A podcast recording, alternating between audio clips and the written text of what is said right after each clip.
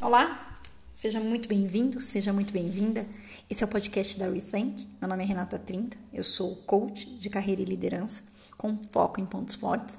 E hoje eu quero conversar um pouquinho com você sobre os obstáculos para desenvolvimento de pontos fortes.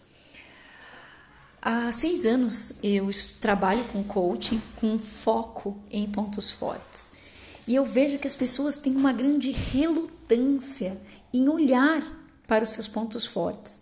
E elas acreditam que a sua área de oportunidade está ali nos seus pontos de melhorias. E aí eu quero te perguntar, o que, você acha que vai ajudá-lo a melhorar mais? Conhecer seus pontos fortes ou conhecer as suas fraquezas? Isso está muitas vezes na nossa cultura. A cultura mais centrada nos pontos fortes que a gente vê, ela é nos Estados Unidos. 41% das popula da população americana dizem querer conhecer seus pontos fortes e acreditam que isso vai ajudar a progredir mais. Isso é de acordo com o Instituto Gallup e essa informação tem no livro Descubra seus pontos fortes. E as culturas menos centradas nos pontos fortes são o Japão e a China. Lá, só 24% acreditam que a chave para o sucesso resida nos pontos fortes. Contudo, a despeito das diferenças, a conclusão geral permanece verdadeira. A maioria da população do mundo não acha que o segredo para melhorar resida numa compreensão profunda dos seus pontos fortes.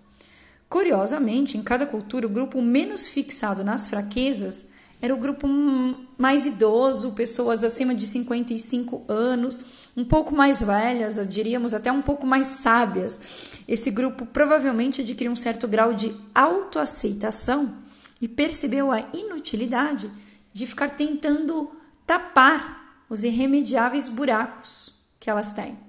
Então, de toda a perspectiva que nós levamos e lendo o livro, né, Descubra seus pontos fortes, que é com base nele que eu estou falando aqui, isso é um dado muito surpreendente. E por que, que tantas pessoas evitam se concentrar em seus pontos fortes? Por que as fraquezas se mostram tão sedutoras?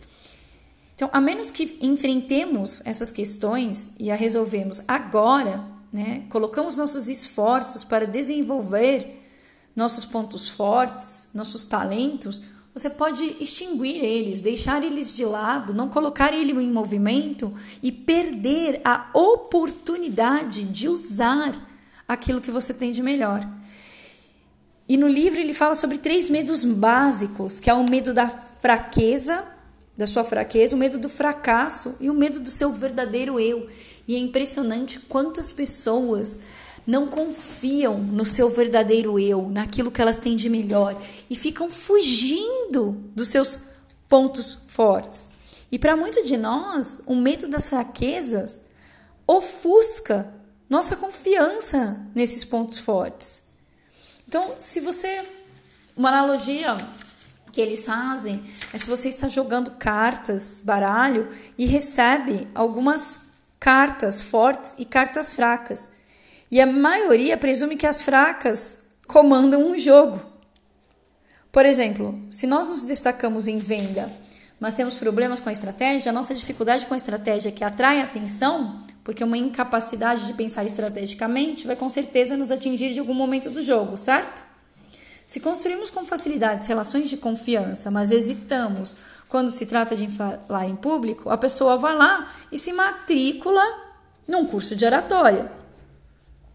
Seja qual for a fraqueza, seja qual for o ponto forte, o ponto forte é apenas um ponto forte a ser admirado e simplesmente assumido. Mas a fraqueza, ah, isso as pessoas encontram como uma área de oportunidade. Então, o que eu quero dizer para você aqui é pare de se fixar em suas fraquezas. Coloque a sua atenção nos seus pontos fortes. Eu falo isso para todos os meus clientes, em todos os processos de day coaching que eu já dei é, aqui no Brasil, nos Estados Unidos, na Europa, dentro de empresa, fora de empresas, dentro de faculdades. Olhe para os seus talentos. para aquilo que você tem de melhor. Use isso a seu favor. São eles que vão te levar para o próximo nível, para o próximo patamar, para você avançar.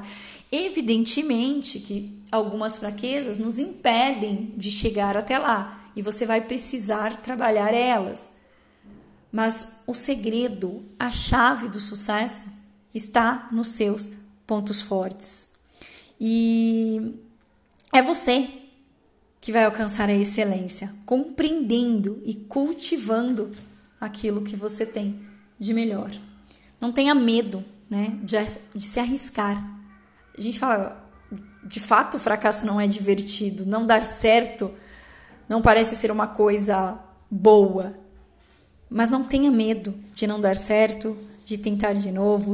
Identifique os seus talentos, cultive cada um deles, transforme em ponto forte e vá para cima, vá realizar, vai atrás dos teus sonhos usando aquilo que você tem de melhor. Um grande abraço e até a próxima. Tchau, tchau.